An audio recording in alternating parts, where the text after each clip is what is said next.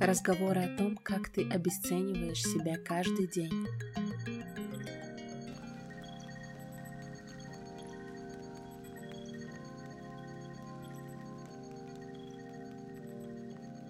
Привет тревожным котяткам! Меня зовут Иоланта, а это подкаст «Куда бежишь?», где мы с вами вместе ищем тот самый пресловутый life-work balance и пытаемся наконец отдохнуть.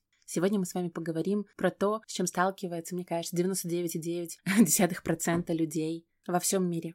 Как мы сами обесцениваем себя? Что такое обесценивание? Почему мы так делаем? Почему наша психика вообще позволяет все время нивелировать все, чем мы занимаемся в нашей жизни. Что такое обесценивание? Обесценивание — это лишить что-то ценности, важности, значимости. И говорят психологи, что это психологическая защита. И, конечно, когда я вначале начала об этом читать, первый вопрос у меня, ну как такое может быть, что наш мозг сам себя обманывает, как будто бы делая вот это самое обесценивание нашей защитой, барьером от чужих слов. Но, как оказалось, этому есть объяснение. Понятие психологической защиты первым ввел Фрейд, и он считал, что с ее помощью наше внутреннее «я» борется с мыслями болезненными, с какими-то тревогами, с состоянием. И эта защита помогает нам ослабить напряжение, которое вызвано противоречивыми моментами между глубинными инстинктами и требованиями внешней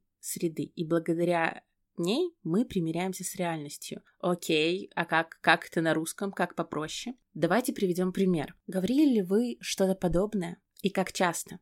Наверное, у меня не получится. Другой бы сделал это лучше, а у меня ну вот так. Вроде бы неплохой результат, но этого мало. Блин, не дотянул. Сделал недостаточно. Не надо себя хвалить, а то расслаблюсь, а впереди еще очень много пахать. Это было бы слишком просто.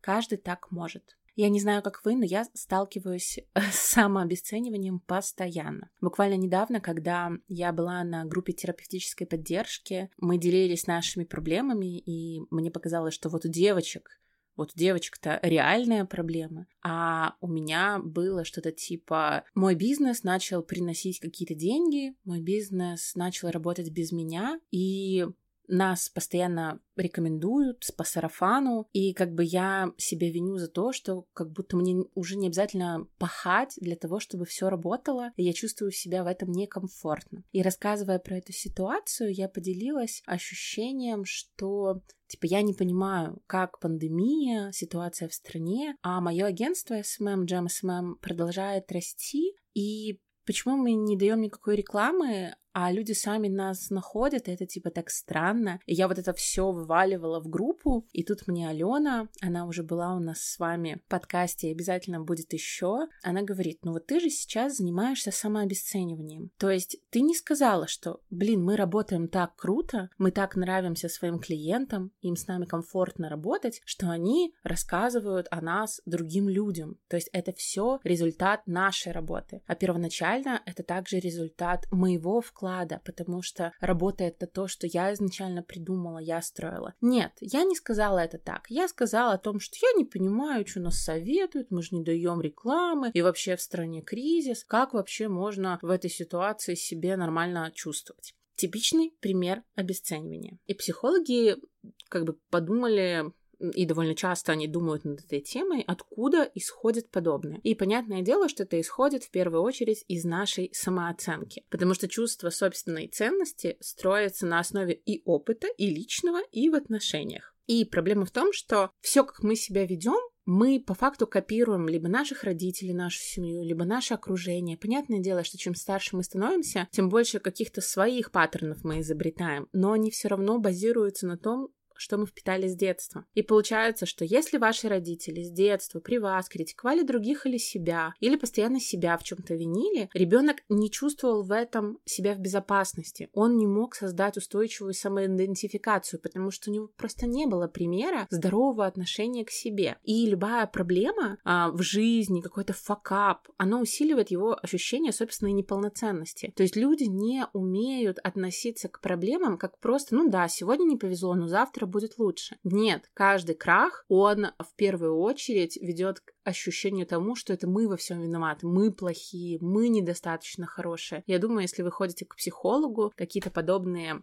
слова вы точно слышали. Психологи даже называют таких людей гипонарциссами, то есть те, у кого мало любви к себе, но при этом эти люди очень часто испытывают потребность заявлять о своих недостатках. То есть люди себя не любят и постоянно себя при других критикуют. Это странно, но это так работает. Стоит сказать, прежде чем мы пойдем с вами дальше, в чем отличие обесценивания и нормальной критики. Ну, потому что, может быть, меня что-то слушает и говорит, блин, ну я реально вот вчера там не доработала, и поэтому я себя покритиковала, почему это обесценивание? Или, блин, ну я сказала коллеге, что то, что она сделала, это полное говно. Я же просто критикую. Я думаю, вы все сталкивались э, с подобными мнениями в комментариях блогеров, когда блогеры, не знаю, пишут что-то про отношения, а им пишут про внешность, типа, фу, ты жирная. А когда им другие подписчики пишут, ну, вообще-то это неправильно так вот писать, плюс вас никто не спрашивал о вашем мнении, и люди всегда отвечают, это просто мое мнение, я просто критикую. Если блогер что-то выкладывает, то значит он хочет о, о мнении других, и я вот это мнение высказываю. Так вот, это полный булшит, и я думаю, вы сами это понимаете, почему. Так вот, различие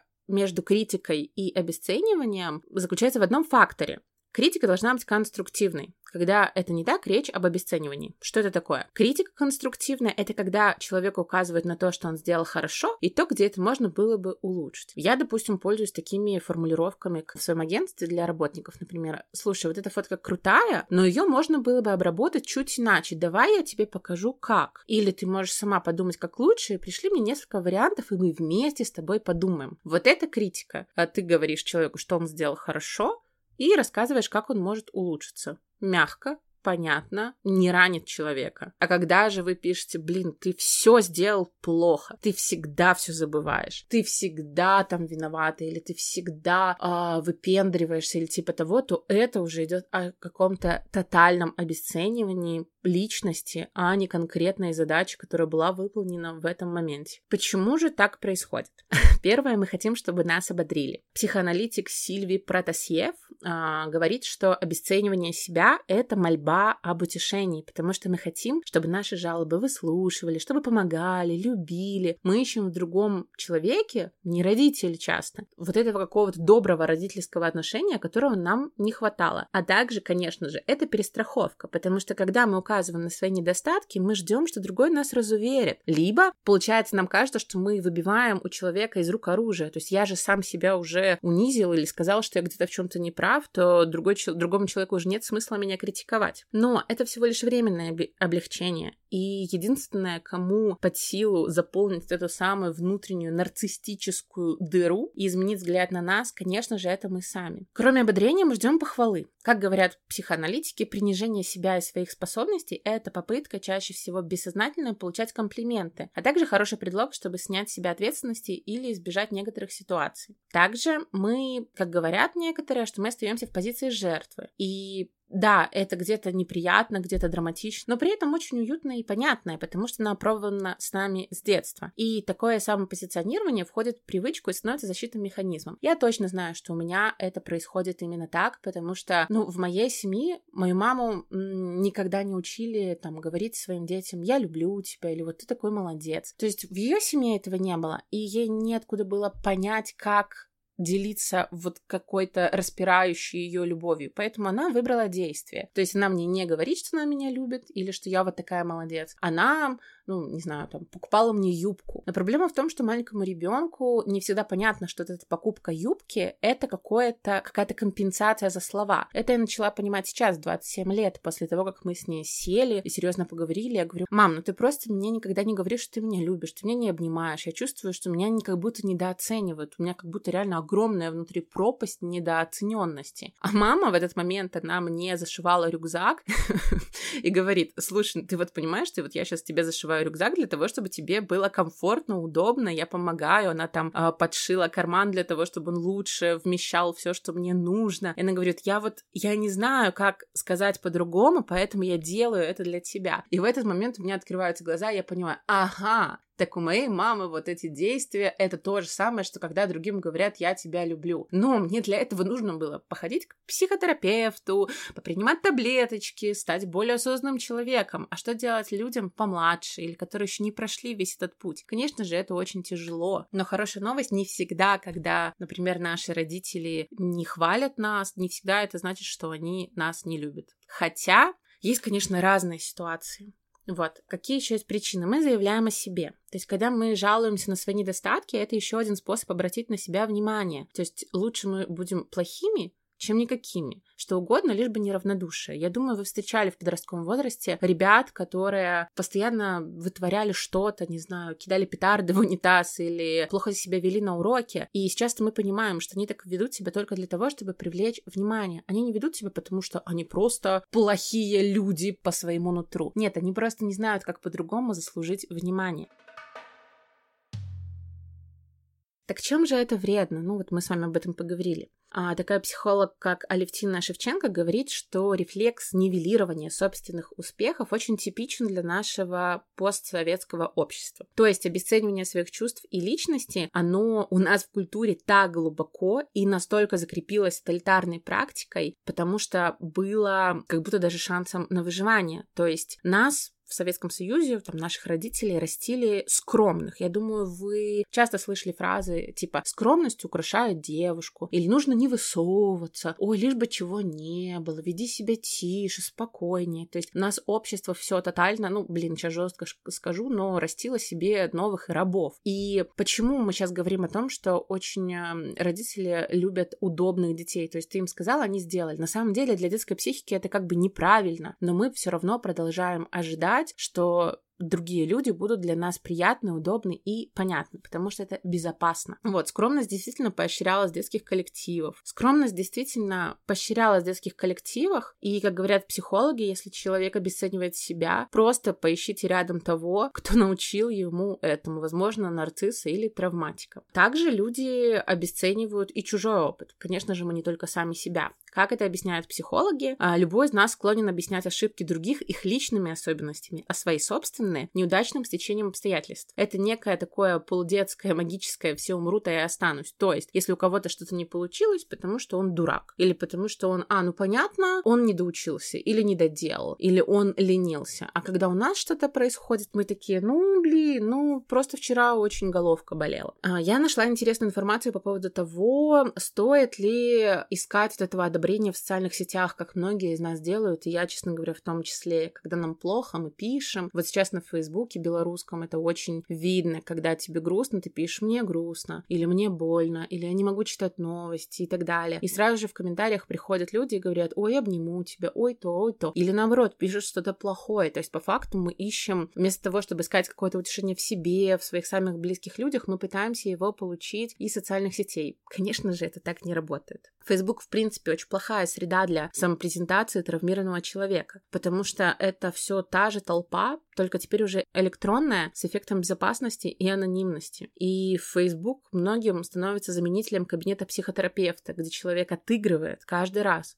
но при этом не прорабатывают свою травму. И считается, что люди раскрываются под влиянием толпы и коллективной истерики, а вот есть разные флешмобы, когда ты там делишься тем, что у тебя произошло, мету и так далее. То есть я положительно к этому отношусь, но этого для травмированного человека есть и обратная сторона, потому что такие флешмобы формируют коллективную идентичность травмы вместо реальной групповой поддержки. То есть в следующий раз, когда вы захотите получить пару приятных комплиментов, э, слов, поддержки и так далее в социальных сетях, сетях, попробуйте дать себе то, чего вам не хватает, или попросить этого у самых близких. Также, конечно, есть э, в интернете очень много обесценивающих комментариев в тех же флешмобах. И проблема в том, что нужно бороться с насилием как с явлением, а не причинять дополнительную боль людям, которые рассказали об этом пережитом. И когда мы критикуем, отрицаем, какой-то опыт, мы на самом деле совершаем психологическое насилие. Но почему мы так делаем? Потому что мы считаем, что с нами этого не произойдет. То есть то, что я говорила, какое-то магическое мышление. Если у других случилась какая-то ситуация, если на них накричал водитель Убера,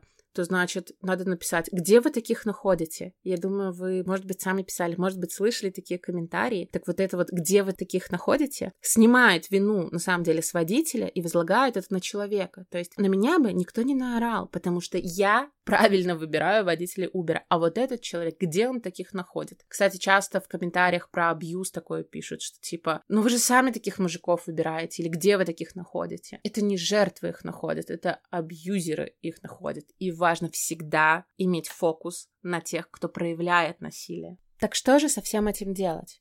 Первое, конечно же, самое-самое ценное. Откажитесь от сравнения. Потому что мы всегда оцениваем себя не в пользу свою, не рассматриваем ситуации, где пристаем в хорошем свете. Поэтому лучше совсем отказаться от сравнений или избегать токсичного окружения, или сравнивать себя только с собой вчерашним. Например, если маленький ребенок плохо водит велосипед, это не значит, что он дурак, а Вася лучше водит. Это значит, что сегодняшний мальчик например, плохо проехал, а завтра он проедет чуть лучше, а послезавтра еще чуть лучше. И важно, например, как родителям, так и самому человеку фиксировать каждый свой прогресс. Я вот так на йоге, когда у меня получается чуть больше согнуться, я не думаю, ну, иногда думаю, конечно, но стараюсь не думать о том, что, блин, вот девушка рядом на коврике там уже изогнулась, а я лох и каракатица. Нет, я стараюсь говорить, блин, мое тело, ты молодец, ты сделала чуть лучше, чем в прошлый раз, я так тобой горжусь. Это вот та практика, которая на йоге мне помогает держаться. Также стоит выяснять все детали,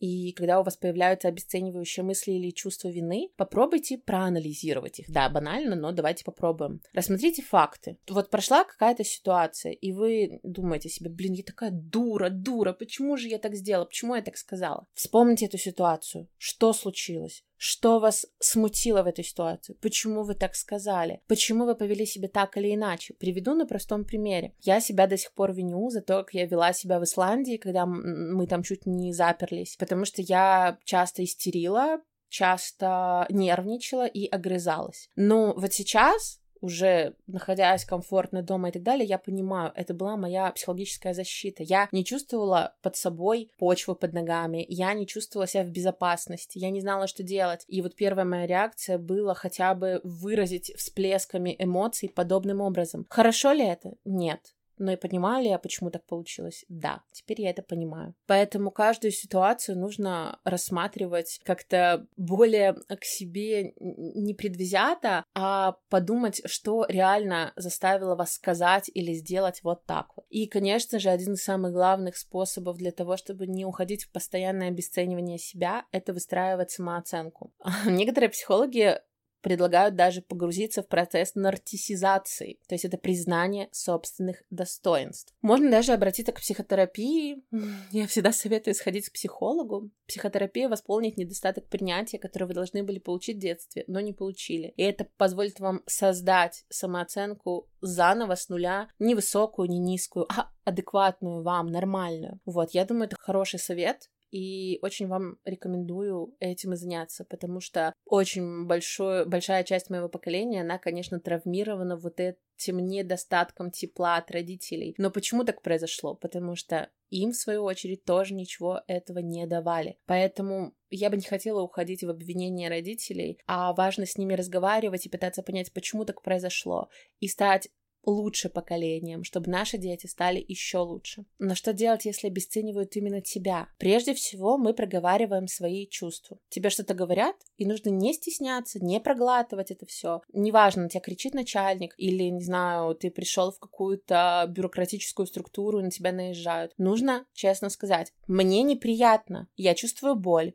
Вы сейчас говорите вот это, и вы меня обесцениваете, или вы говорите что-то такое, что доставляет мне боль. И подобные фразы расскажет о ваших эмоциях, а дальше следует выразить просьбу. Пожалуйста, не говори мне это. Пожалуйста, не опаздывай, если мы договорились. Пожалуйста, если мы с тобой о чем-то условились, соблюдай это, потому что это важно для меня. Что делать, если другой человек никак на это не реагирует, то понятное дело, что либо оставаться с этим человеком, поглощать обесценивание и постоянно каждый день по капле терять самооценку, или отказываться постепенно от таких людей, от коллектива, от людей на улице, не знаю, от близких людей. Конечно, чем это ближе, например, родители, тем это сложнее, поэтому с родителями лучше говорить, говорить, говорить. Я маме о моей самоценности, о том, что я ее не чувствую, о том, что мне важно, чтобы она что-то говорила мне, приятно и как-то поддерживал, я ей говорю на протяжении многих лет. И сейчас я действительно вижу уже какой-то прогресс, и мы идем вперед. Поэтому это абсолютно нормально завершать отношения, где вас не ценят. Так поступает здоровый человек. Но если мы говорим про родителях или про очень близких людей, понятное дело, что мы просто каждый раз фиксируемся, каждый раз проговариваем этот негатив или же пытаемся реагировать юмором. Я, кстати, вот со своей свекровью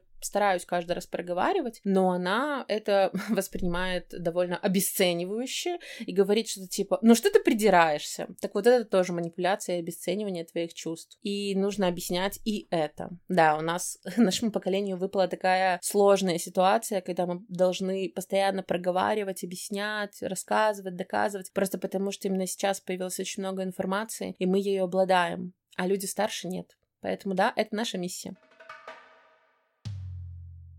пример такой интересный нашла. Например, мама говорит, ты неблагодарный ребенок. Ну, это, это обесценивание, конечно же. А мы можем попробовать посмеяться по-доброму над этим. Например, согласиться и сказать, да, я самый-самый плохой ребенок, который тоже только мог у тебя быть. То есть не бороться с этим обесцениванием, а понимать, наш родной человек такой, он хронически нас обесценивает. Ну и ладно, буду типа юморить. А юмор как раз является здоровой защитой психики, в отличие от обесценивания. И с помощью позитива человек внутренне не включается, а внешне соглашается, смеется, понимая, что это просто, ну, ситуация, с которой надо смириться и забыть. Какие же способы можно предпринять, если вы чувствуете, что вы постоянно самообесцениваете себя? И вот какие способы делаю для себя я? Первое, это мне коуч рассказал. Попробуйте выписать ваши навыки, все, что вы умеете делать хорошо. Это могут быть какие-то рабочие навыки, это могут быть бытовые навыки. Например, я отлично вышиваю, или я очень эмпатичный, эмпатичная, я умею общаться с людьми и так далее. И выписывайте это все прям в столбике. Понятное дело, не в один присест, но каждый раз, когда ваш труд не ничего не стоит, будете вы перечитывать этот список. Сохраните себе его на телефон, я это так делаю, и в самые сложные моменты перечитывайте и понимаете, блин, но на самом деле не все хорошо вышивают, или не все хорошо готовят, или не все говорят на английском, значит, я уже в чем-то да и неплох. Попробуйте сделать как раз список 100 моих достижений. Это не значит, что это должны быть достижения а я э, взобрался на Эверест. Это может быть любое достижение, которое вы раньше не умели, а потом научились. Это очень хорошо подкрепляет вашу самооценку. Еще есть прикол прикольный способ из книги к себе нежно,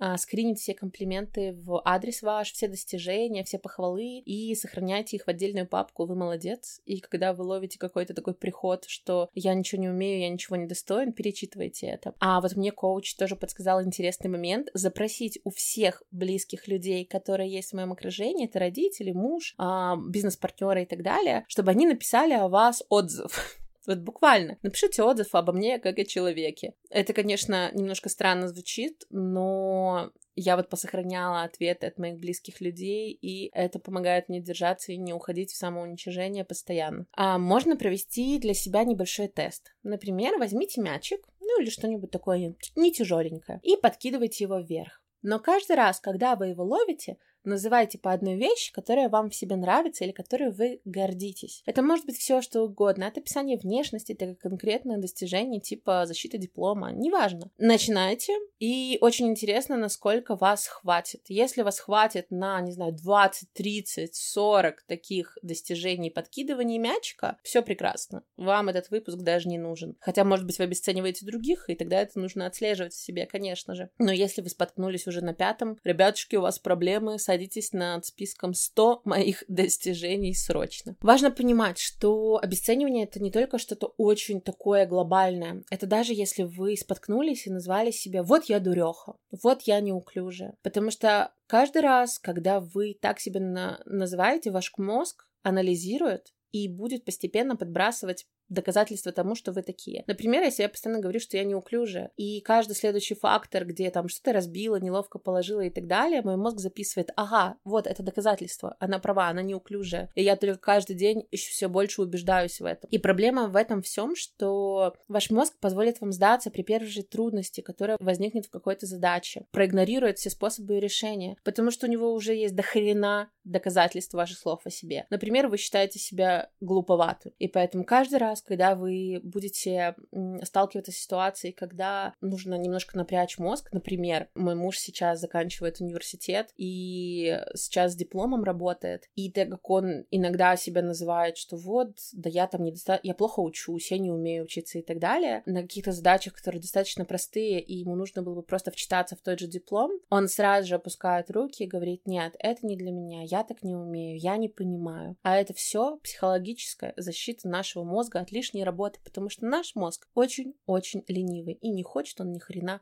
делать. И это, кстати, огромная проблема. Поэтому ловите себя на таких ситуациях, проговаривайте их, фиксируйте, может, даже пишите в дневник и работайте над этим.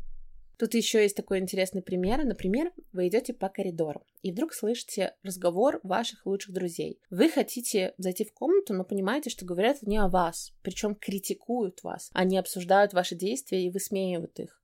Как вы себя в этом почувствуете? Скорее всего, вам будет больно и неприятно. Вы можете разозлиться, заплакать или убежать. Это ведь так несправедливо, правильно? Хм, правильно. Но ведь именно так вы постоянно, каждый день, каждый, поступаете сами с собой. А тут разговор, который вы слышал в коридоре, типа друзей, на самом деле каждый день происходит в вашей голове, и вы ведете его сами с собой, постоянно нанеся себе колоссальный вред каждый день. Серьезно, вслушайтесь в это. Вы себе друг, самый-самый близкий. Но вы постоянно нарушаете эту дружбу, ведя деструктивные беседы с собой, с другими и становясь себе судьей а не другом. Страшно, правда? Мне точно от такого страшно. И да, мы понимаем, что это все связано с обществом, в котором неприлично хвалить себя ни публично, ни наедине с собой. Зато принято сравнивать себя с другими, замечать собственное несовершенство. Мы часто слышим обесценивающие слова от близких, от друзей, от себя. И очень сложно вырваться из этой ситуации, но давайте попробуем. Давайте попробуем говорить комплименты себе каждый день, радоваться тому, что мы сделали за этот день, а еще мы будем учиться хвалить других. Потому что когда мы не пишем что-то типа «Ой, да она насосала на эту машину», а думаем о том, что «Блин, она такая молодец, она явно работала, работала, работала и теперь может купить себе такую машину. Слушайте, как классно. И видите, насколько другая ситуация образуется. Когда вы считаете, что кто-то насосал, или кому-то повезло, или дали родители, вы не даете себе ни малейшего шанса сделать то же самое. Вы сами себя заковываете вот в эти обесценивающие кандалы, и ваш мозг, он не будет ничего делать, он будет лениться. Зачем? Ведь это невозможно, ведь другому повезло. Но как только вы начнете признавать достижения других, вам будет сильно легче признавать достижения и за собой. Поэтому каждый день мы отмечаем все, что было сказано. Мы осознаем усилия, которые были потрачены. Мы не пропускаем даже самые маленькие достижения, и мы даже, может быть, записываем их куда-то. Каждый раз, когда мы говорим себе, это мелочь, это не в счет, в этот момент остановитесь и внимательно подумайте, блин, я это сделал, я потратил на это час. Почему это хрень? Нет, я молодец. А завтра я сделаю еще лучше. Или не сделаю, или я останусь на этом уровне. Но мне это будет комфортно. Обязательно отдыхайте и восстанавливайте себе силы, потому что человек не в ресурсе, он не может работать над собой и не может стать лучше. Сравнивайте себя только с собой в прошлом. Принимайте с благодарностью похвалы, комплименты от других людей. Не отвечайте что-то типа «Ой, да брось ты», «Ой, да не надо», Ой, да я не заслуживаю. Нет, если вас чем-то похвалили, скажи спасибо. Мне так приятно. Класс. И тогда другим людям тоже не захочется вас обесценивать, потому что они увидят, как вы к себе относитесь. И обязательно внимательно относитесь к словам своим в адрес других людей, к тому, что вы пишете. Часто ли вы критикуете? Потому что чем чаще вы критикуете других, скорее всего, вы каждый день критикуете и самих себя. Поэтому учимся уважать друг друга и, главное, уважать себя. Спасибо, что сегодня были со мной, котятки. Слышите, отдыхайте и пока-пока.